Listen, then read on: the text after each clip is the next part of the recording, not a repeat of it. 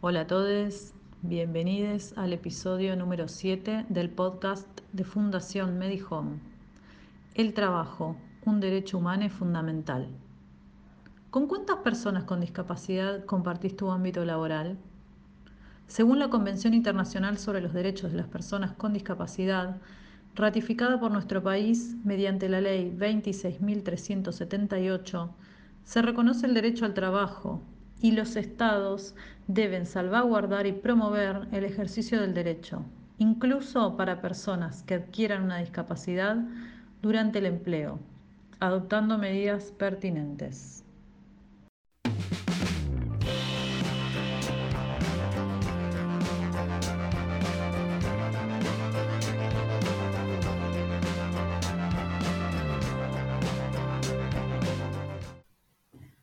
Bueno, y para no perder la costumbre, voy a introducirlos, en este caso a mi compañera Caro. Hola Caro, Enio no va a estar presente por cuestiones técnicas. Hay que aclarar que nosotros estamos grabando estos podcasts y haciendo todo el trabajo desde nuestras computadoras personales, en el, ámbito eh, de la casa, de nuestra casa, en un ámbito privado, o sea que surgen desperfectos técnicos porque, bueno, no tenemos una tecnología de punta, ¿no?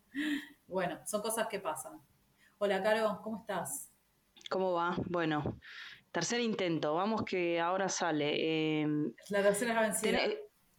Tenés, que, eso que, dijiste está muy bien. estamos, eh, en Argentina hay aislamiento social eh, y preventivo por, bueno, por el tema del coronavirus y, hacemos lo que podemos. Nos agarró de sorpresa y acá estamos, con los dispositivos.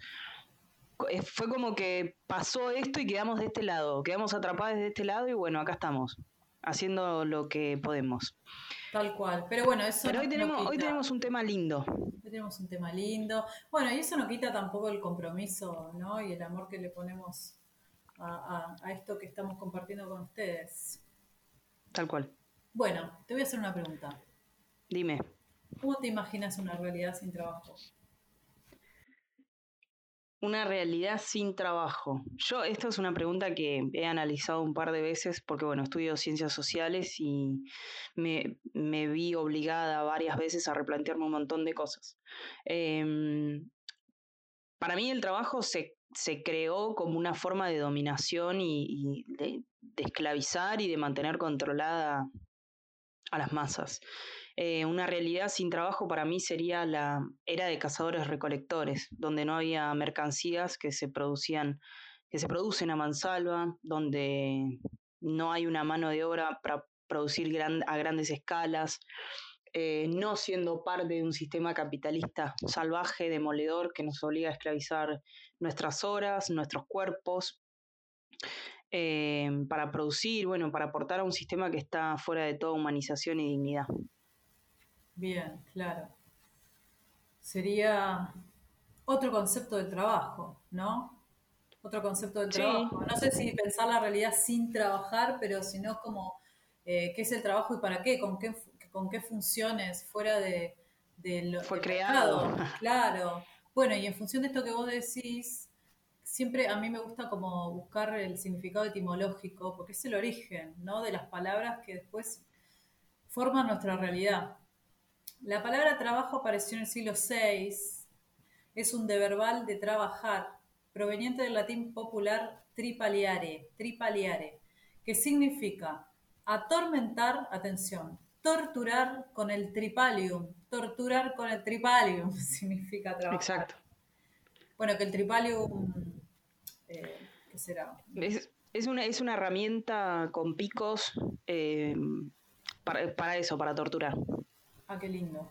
Bueno, me hace acordar a, un rastrillo, a un, ¿cómo se llama? El, tridente. Claro. ¿No? Claro. Qué violento. Bueno, y en el siglo XII se actualizó y, y, pasó a designar también el tormento psicológico o el sufrimiento físico. O sea, siempre está relacionado con con un tormento, una tortura. Qué, bárbaro que ese sea el, origen etimológico de la palabra trabajar, fuerte. ¿eh? Sí, nos dice muchísimo. pero bueno, volviendo ¿no? a, esta cuestión de, contexto y de la relación del trabajo, en este contexto actual, ¿no? con estas condiciones en las que vivimos, eh, sabemos que bueno, el trabajo está considerado un derecho humano fundamental y que toda persona debería tener la libertad de elegirlo, de elegir qué tipo de tortura y en qué condiciones. No, bueno, de, elegir qué trabajo, en qué trabajo quisiera desempeñarse, en qué condiciones, en condiciones equitativas, satisfactorias, y la oportunidad de ganarse la vida percibiendo una remuneración digna con protección, protección social y derecho de sindicación, ¿no? Esto en términos de derechos. Ahora, volviendo al tema de la población con discapacidad y la invisibilidad de la que hablamos siempre, porque como venimos evidenciando en los podcasts anteriores y en general por la experiencia que tenemos desde la Fundación, el colectivo de personas con discapacidad, y digo, eh, pensándolo hasta en términos de cuerpos, ¿no?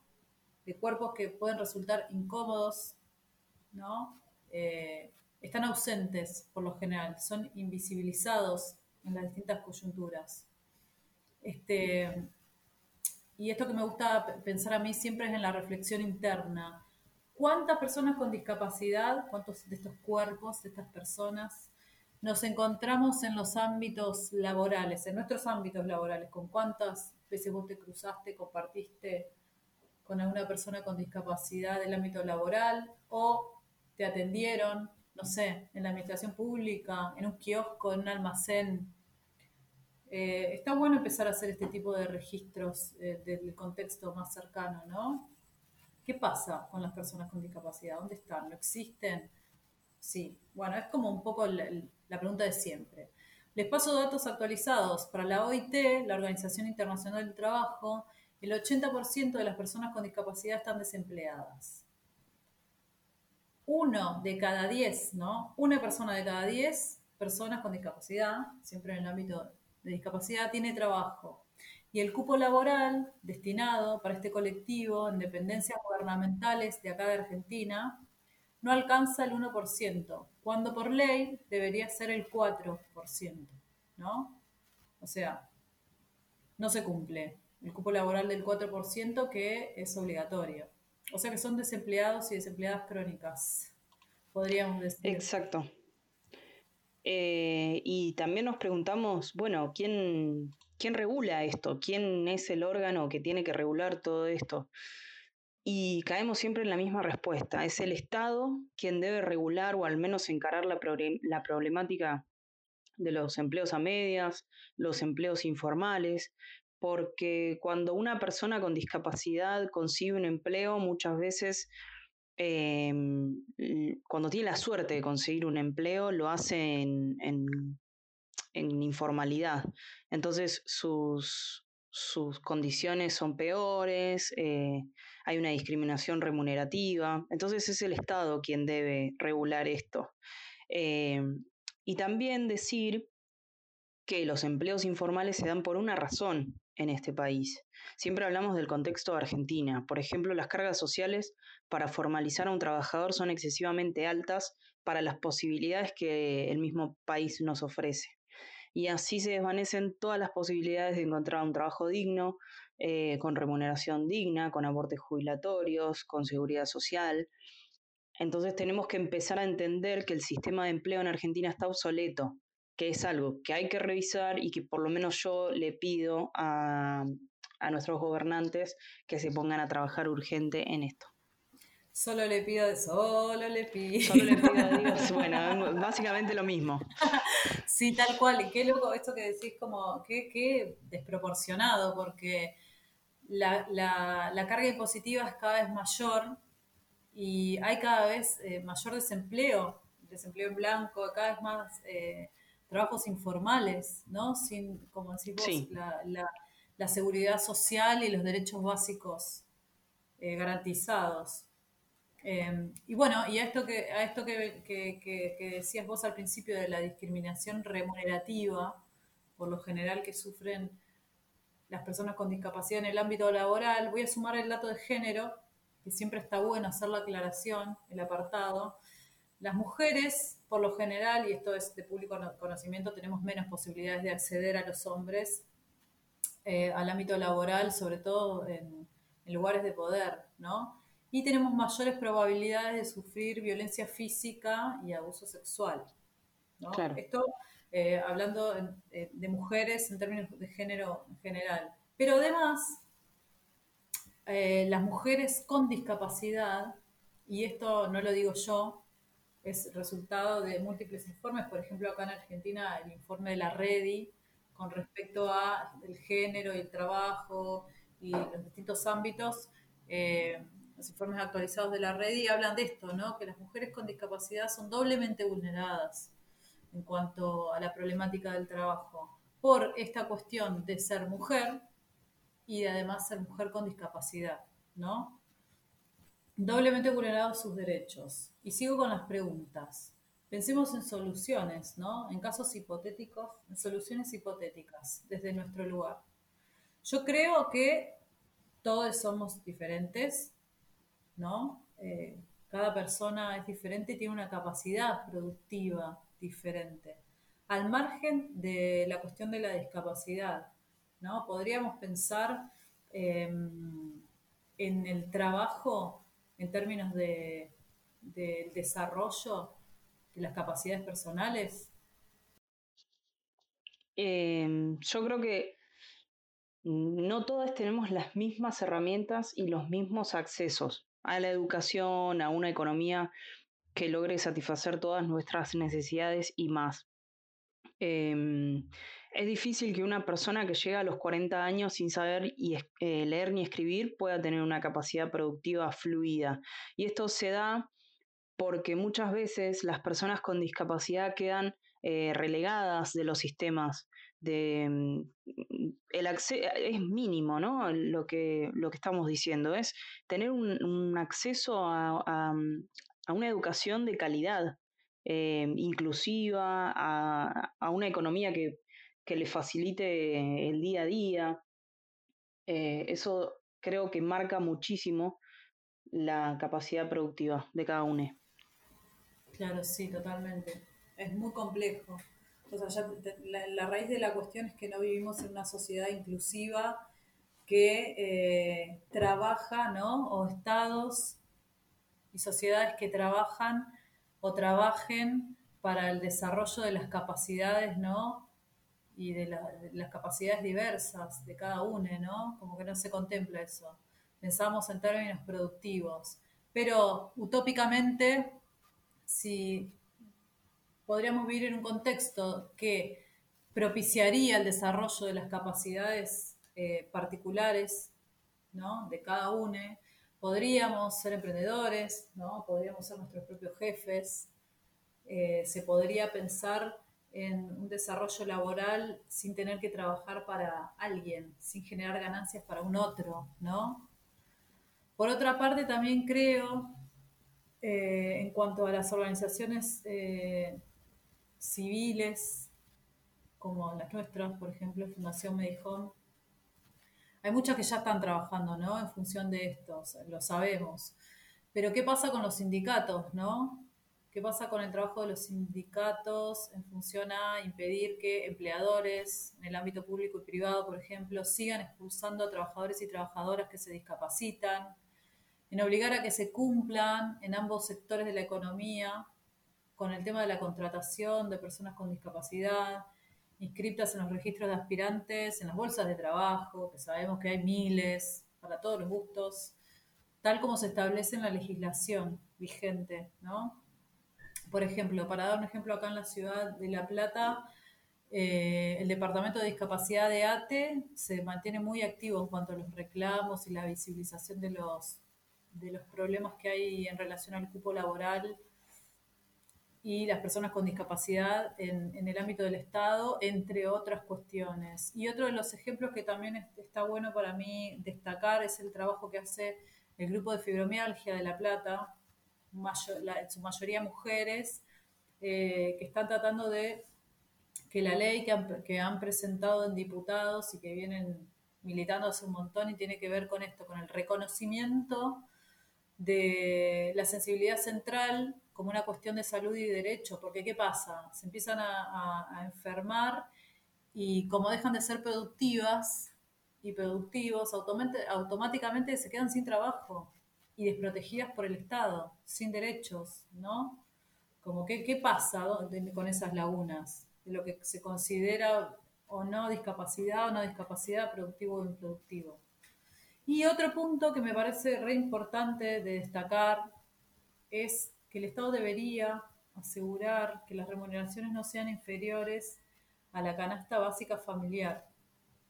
Porque esto es imprescindible para empezar a romper el círculo vicioso entre discapacidad y pobreza, ¿no? Fundamental. Si no me puedo alimentar, no puedo nada. Como hablabas vos hoy en términos inclusivos generales. Exacto. Y bueno, y también me parece que está bueno, y sigo con las preguntas, siempre eh, que aparezca el término, el, término, no, la cuestión de la pandemia.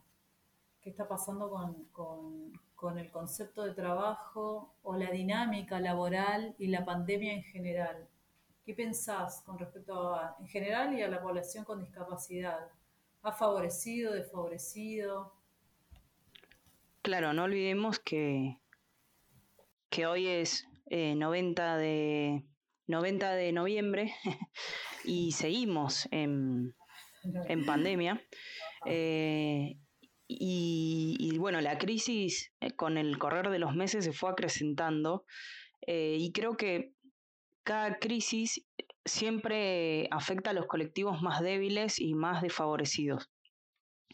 Si hablamos de personas con discapacidad, hablamos de un colectivo totalmente invisible, como dijiste vos ahí lo anteriormente, y como venimos eh, reflejando con todos los temas en todos nuestros podcasts, que los invito a escucharlos, están todos en Spotify. Em, y son invisibles para los estados y las sociedades, entendiendo que el Estado somos todos. Por ende, la vulnerabilización de derechos en este punto se hace más fuerte, ya que estamos viviendo momentos críticos.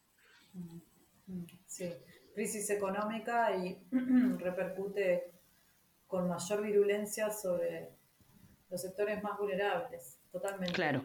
Pero yo quiero aportar, eh, como que siempre me parece que también eh, una crisis puede ser una posibilidad cuando pensamos en, cuerpos eh, productivos o improductivos o que tienen acceso a determinadas cuestiones. La otra vez estaba escuchando un colectivo de, de pibis con discapacidad eh, artistas eh, que hablaban de que ellos, eh, gracias a, que, bueno, ahora la pantalla es el formato de comunicación, tenían acceso, y no el cuerpo, y no a través del cuerpo, sino a través de la, de la pantalla, del dispositivo de la tecnología, podían acceder a un montón de contextos que antes no podían. Entonces dejaban la pregunta planteada de que si no será esto una forma ¿no? de generar inclusión o sea, este, este, quiebre que hubo en la forma de trabajar, de capacitarnos, de, generar otros espacios de debate, visibilizar, otras, otras personas y otras cosas no será una, una oportunidad, ¿no? Lo dejo ahí picando, ya veremos qué pasa. Pero me parece interesante de pensar. Y para ir terminando, quiero compartirles eh, una opinión de la jefa de la Oficina de Derechos Humanos, Michelle Bachelet, de la Oficina de la ONU, con la cual coincido eh, sobre todo en el fragmento final, ya que creo que cualquier cambio que nosotros queremos generar en las sociedades, en contextos que vivimos, es responsabilidad de todos. Un poco lo que hablamos siempre. Michelle dice que hay un costo colosal cuando se violan los derechos económicos y sociales. Por ejemplo, Excluir a las personas con discapacidad de la población activa puede llegar a costar a las economías el 7% del PBI. Claro. Eh, para explicarlo de manera simplificada, eh, si las personas con discapacidad se incluyeran al sistema de empleo, la economía crecería en un 7%, porque no olvidemos que el consumo es el motor de la economía. Eh, y para que una persona consuma, tiene que tener para consumir. Además, cuando las personas con discapacidad no poseen un salario digno, o sea, no poseen un, empleo en blanco, perciben una asignación o, una pensión. con lo cual esto genera una salida de dinero al Estado, pero nunca genera un ingreso. Eh, creo que lo más justo en este, en este caso sería cambiar esa asignación por una fuente de empleo digna, un salario digno y eh, todo lo que, lo que trae aparejado la, seguridad social, em, los aportes jubilatorios, entre otros. Cambiar el chip, cambiar el chip. La evidencia, sigue Bachelet, proveniente de muchos sectores empresariales, indica que respetar los derechos humanos puede tener un impacto directo en el resultado final de una compañía. Y asegura, los consumidores también tienen su responsabilidad al examinar los temas de derechos humanos relacionados con los bienes que compran y los servicios por los que pagan. ¿Qué pensás, Caro, con respecto a esto? ¿Qué nos cabe? Em, yo estoy de acuerdo con, ah, pero hasta ahí. O sea, sé que muchas veces como consumidora de bienes y servicios, em, el problema está cuando existen monopolios o competencias monopolísticas en donde hay muchas marcas paraguas, en realidad son dos o tres, vamos a decir la verdad, de gran nivel que manejan países enteros. Eh, ni hablar en lo que son servicios, lo que es luz, gas, eh, telefonía celular, internet. Eh, que es considerado, en Argentina Internet es considerado un, servicio fundamental hoy en día por la pandemia. Y no olvidemos que es, todos esos servicios están manejados por monopolios. Entonces, ¿hasta dónde podemos elegir y hasta dónde los mismos estados, los mismos gobiernos nos permiten elegir? Porque la decisión de lo que se consume y cómo se consume también pasa por, por los gobiernos. Y a su vez me pregunto, ¿cómo, ¿cómo le pedimos a un Estado que ni siquiera cumple con el 4% del cupo laboral que regule absolutamente todo lo que funciona mal y que ya estamos muy cansadas de exigir? Sí, totalmente. No, y además, qué sé yo, entre el Estado y, las empresas hay connivencia. Eh, como que muchas veces las decisiones políticas eh, dependen de esas cuestiones, ¿no? Anda a reclamarle a Magoya si llegas a tener un problema con tu empresa de teléfono, ¿no? ¿Qué te atiende? Una máquina. Pero bueno, al margen de eso, a mí siempre me gusta destacar esto de que lo personal es político, ¿no? Que es importante que cada quien, que todos podamos detectar en nuestros ámbitos personales, eh, nuestro contexto cercano, dónde se pueden establecer los cambios, ¿no? ¿Qué, ¿Qué, pasa con lo que consumimos? ¿Cómo lo hacemos? Eh, la información está, existe. Eh, entonces creo que hay cuestiones que sí están a nuestro alcance y que hay que empezar un poco por casa, que se puede. Sí se puede, sí se puede. Sí se puede, pero esto, aunque, sea, en, una dimensión muy pequeña que es tu, la, la, dimensión tuya personal, ¿no? ¿Qué comes? ¿Cómo lo comes? ¿Quién lo prepara? Separame la basura. Claro, claro. Sí, sí, sí, un montón de cosas que, nos hacen funcionar como una sociedad mejor, pero en la intervención del Estado, sobre todo para que lo que el mismo Estado propone, que son las leyes, em, eh, sea un recurso que no se agote en sí mismo. Porque el Estado divulga eh, las leyes y es el mismo es el, encargado de hacerlas cumplir. Entonces, tenemos un montón de leyes. Bueno, empecemos a cumplirlas. Totalmente. Hagamos que se cumplan y bueno, en nuestro microuniverso también. ¿eh? Contratemos personas con discapacidad. Eh, informémonos, informémonos, eso. eso, básicamente eso. Eso. Cada uno lo que le compete. Bueno, creo que con esto hasta acá. es suficiente. Hasta acá llegamos. Sinenio, extrañamos. Nos vemos la próxima. ¿eh? Nos vemos. No, no se pierdan el próximo podcast y estén al tanto de las publicaciones que hacemos en el marco del Somos Soy Yo. Un abrazo Tremendo. a todos. Adiós. Chao, chao.